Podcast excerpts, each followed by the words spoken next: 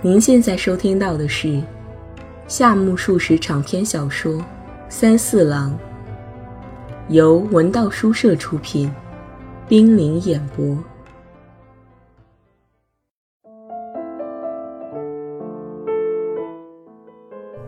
三四郎第十四集。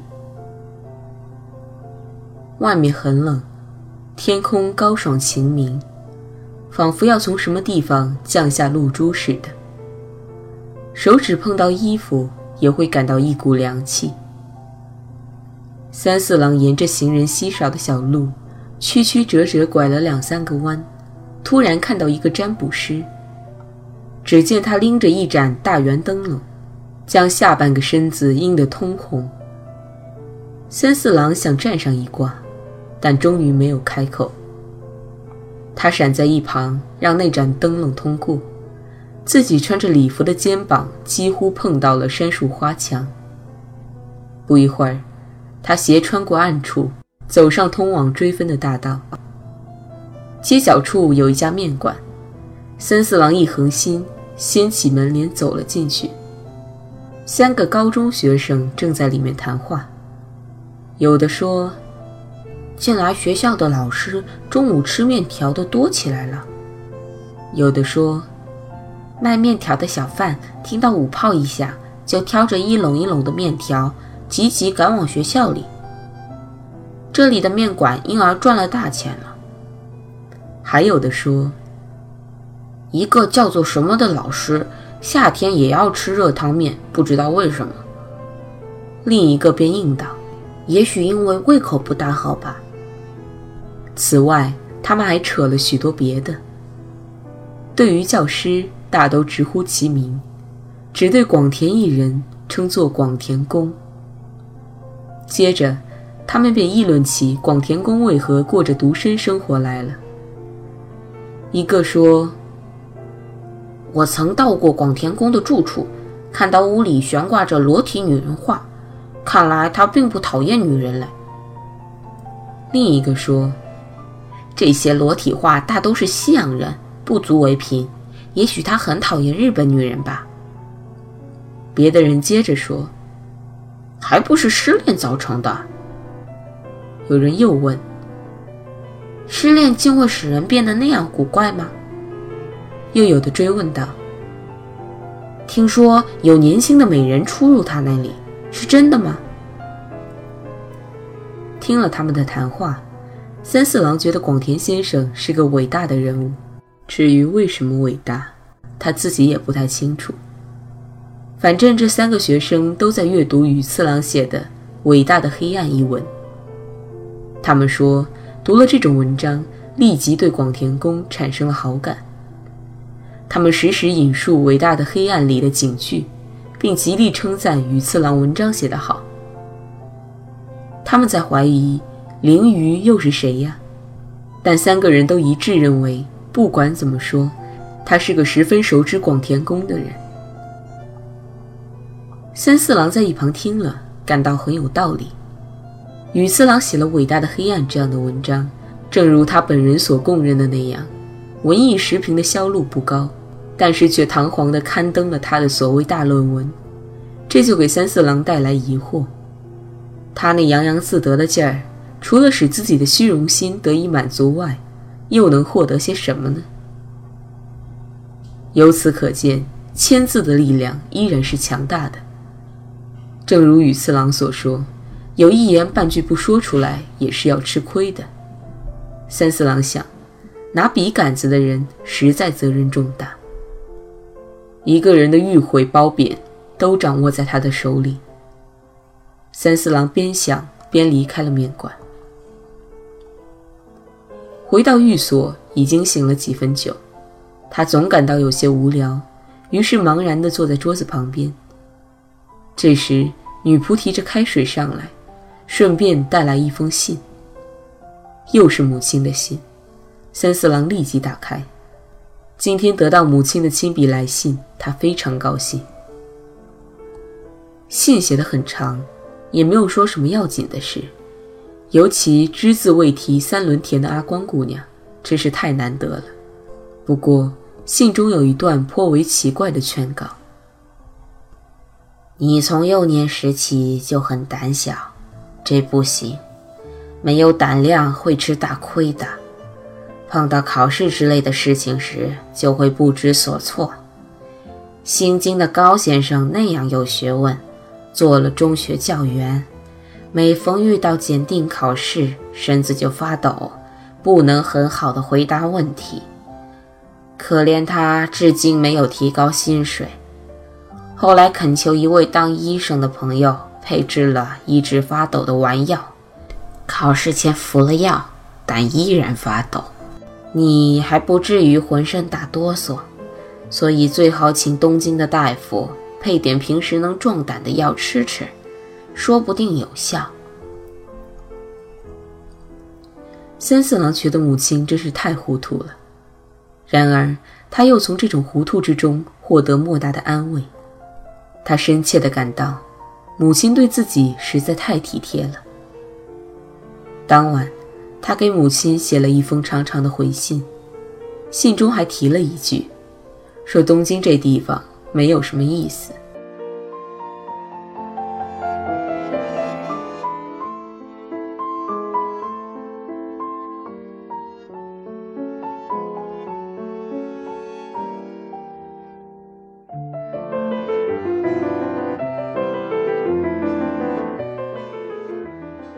三四郎借钱给羽次郎的经过是这样的：有一天晚上九点左右，羽次郎突然冒着雨闯来，劈头就说：“太倒霉了。”三四郎一看，他的脸色很不好，开始以为他是被秋雨冷风吹打得太厉害了。等坐下来一看，不光脸色不好，精神也很消沉。三四郎问他。身体不舒服吗？羽次郎眨巴了两下像鹿一般的眼睛，回答说：“我的钱弄丢了，真糟糕。”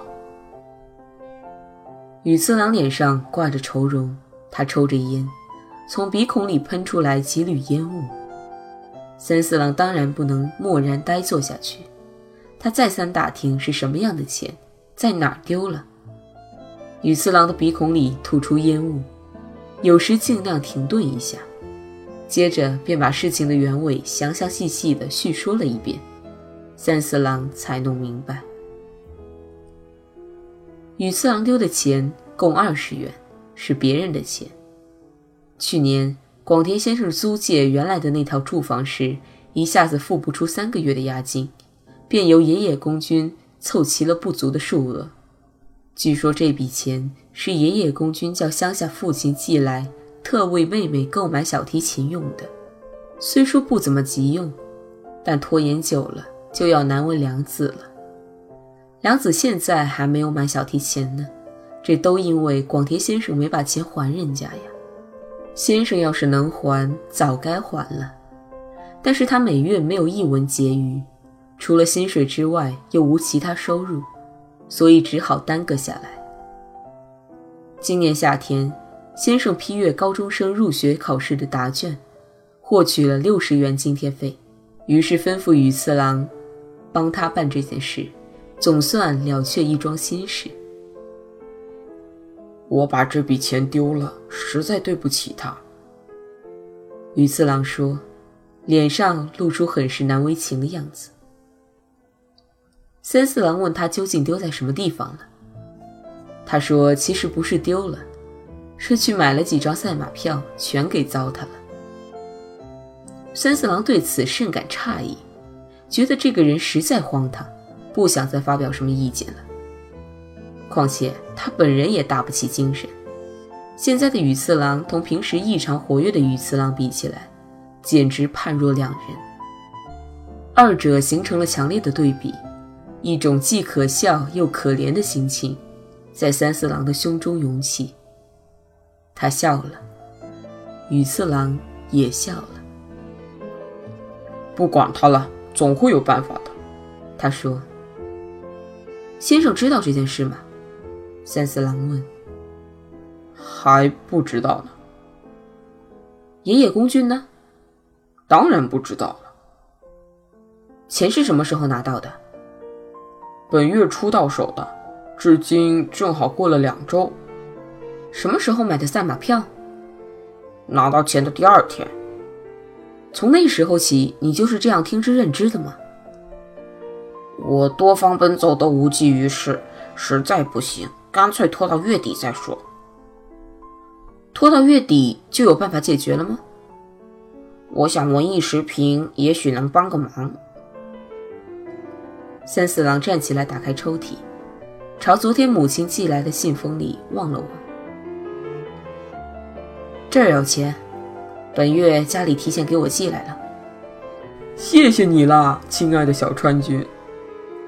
羽次郎顿时活跃起来，他那腔调就像一个滑稽演员。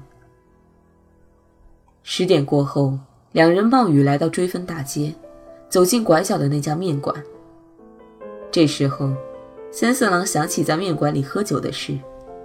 当晚，两个高高兴兴的喝了一阵酒，由羽次郎请客。羽次郎是个从来不让别人掏腰包的人。打那之后，直到今天，羽次郎都没有把钱还来。三四郎为人老实，一直记挂着寓所的房钱。他虽然没有催羽次郎还账。但心里一直希望他快些想办法。说着说着，到了月末，这个月份只剩下一两天了。三四郎没有预料到，万不得已，本月的房钱还得延期。当然，他也不敢相信宇次郎会马上还他。三四郎只是以为宇次郎对朋友总还算亲切，他会想办法的。但听广田先生说。羽次郎的头脑就像浅滩上的水一般，时时流动着。他要是这样一个劲儿的流动下去，忘却了责任就糟了。但愿不止如此吧。三四郎从楼上的窗口里眺望着马路，他看到羽次郎脚步匆匆地从对面走来，到了窗下，仰头看看三四郎，说了句：“嗯，你在家。”三四郎望着羽次郎，答了一声：“嗯，在家。”彼此只极简单的打了声招呼，显得很不像样。三四郎把脑袋缩了进去，羽次郎噔噔噔的沿着楼梯上来了。等急了吧？我估计你是在为房钱犯愁呢，所以多方奔走，真是哭笑不得。文艺时评付给你稿费了吗？稿费，稿费早就领过了。不过你是说到本月底才能拿到的呀？是吗？搞错了吧？我现在一分也拿不到了。真怪，你确实是这么说的呀？哪里？我本来想预支一些，可他们不愿意，以为我一借就不还了。岂有此理！不就是二十元钱吗？我给他们写了伟大的黑暗，他们还不相信我，真糟糕。我是逆位透了。那么说钱没有到手吗？不，我从别处借到了。我想你也够苦的，是吗？真难为你了。不过事情很麻烦，钱不在手上，你得亲自去取才行。到什么地方去？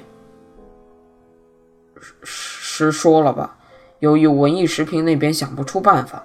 我又去找源口等人，跑了两三家，可是临近月底，大家手头都不宽绰。最后我到李健家去了。李健家你知道吗？他叫李健公助，法学士，美弥子的哥哥。我找到了那儿，谁知道他不在家，还是没有解决问题。当时我饿得走不动了，见到了美弥子小姐，把事情对她讲了。爷爷公居的妹妹不在吗？那时正午刚过，他正在学校上课呢。况且是在客厅里交谈，没关系的，是吗？美弥子小姐答应了，她说可以先垫一点。那女子自己有钱吗？这倒不清楚，不过不要紧，她已经答应过的。她可是个奇怪的女子，年纪未到就喜欢做大姐姐一般的事。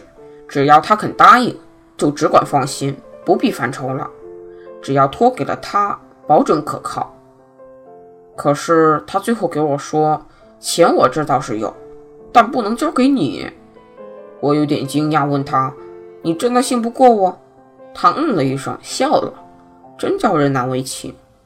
我说：“那么叫小川君去取好吗？”他回答：“嗯，由我交给小川君吧。”只好听他的了。你能去跑一趟吗？要是不去取，就得给家乡打电报，想别的办法。打电报不必了，干嘛那样傻气？不管怎样，我看你还是取来吧。好吧。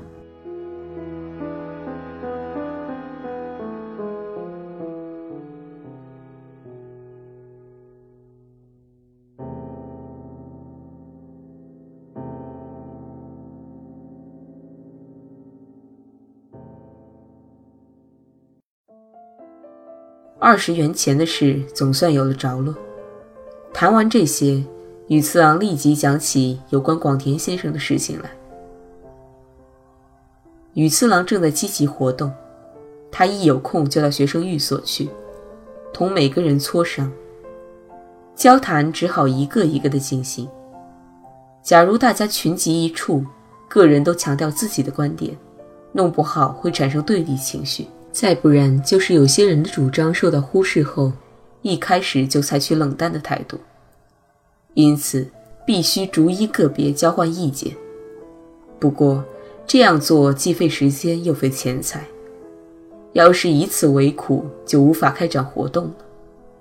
而且在交谈中不能随时提起广田先生的名字。如果叫对方觉察到商量此事的目的不是为着自己，而是为着广田先生。双方就很难取得一致意见。看来，羽次郎正在用这种办法一步步的开展活动，至少到目前为止，事情还算顺利，甚至得出了如下的看法：光有洋人不行，一定要日本人参加，然后大家再聚会一次，选出委员，向校长和总长表明我们的希望。当然，聚会只是一种形式。免去也可以，可当选上委员的学生大体上都心中有数，他们都是拥护广田先生的人。根据谈判结果，届时也许由我向当局提出广田先生的名字来。听了羽次郎这一番话，使人觉得此人似乎能独自运筹天下大事。三四郎不得不深深敬佩羽次郎的本领。羽次郎还提到，有一天晚上，他把远口先生带到广田先生那里去的事。那个晚上，远口先生不是说举行文艺家的聚会出席吗？宇次郎说道。三四郎当然记得这件事，听宇次郎说，他自己也是发起人之一。举行这种聚会有种种考虑，其中最重要的理由是，与会者之间有一位大学文科的教授。是个实力派人物，让他同广田先生接触，对先生来说十分有利。先生是个古怪的人，他不想同任何人来往。但此次由我们制造良机，安排他们接触，古怪人也会顺应的。还有这么多想法，我一点也不了解。刚才你说你是发起人。那么开会时由你出面通知，那些要人们都会应邀前来的喽。羽次郎一本正经地望了三四郎一会儿，苦笑地转过脸去。别瞎说了，我这个发起人不是那种抛头露面的发起人，我只是组织了这次聚会。就是说，我已经说服了原口先生，万事都由他出面张罗，是吗？什么是吗？土里土气的，不过你也可以参加，反正最近就要举行的。到了那种阔人集中的场所，太难堪了，我就算了吧。又说傻话了，阔人也好，凡人也好，只不过在社会上出头的顺序有先有后罢了。那些博士、学士之流，见面谈谈也不觉得他们有什么了不起。首先你自己不要以为对方如何伟大，请你务必参加。这对你将来有好处。在什么地方？大致定在上野的金阳轩。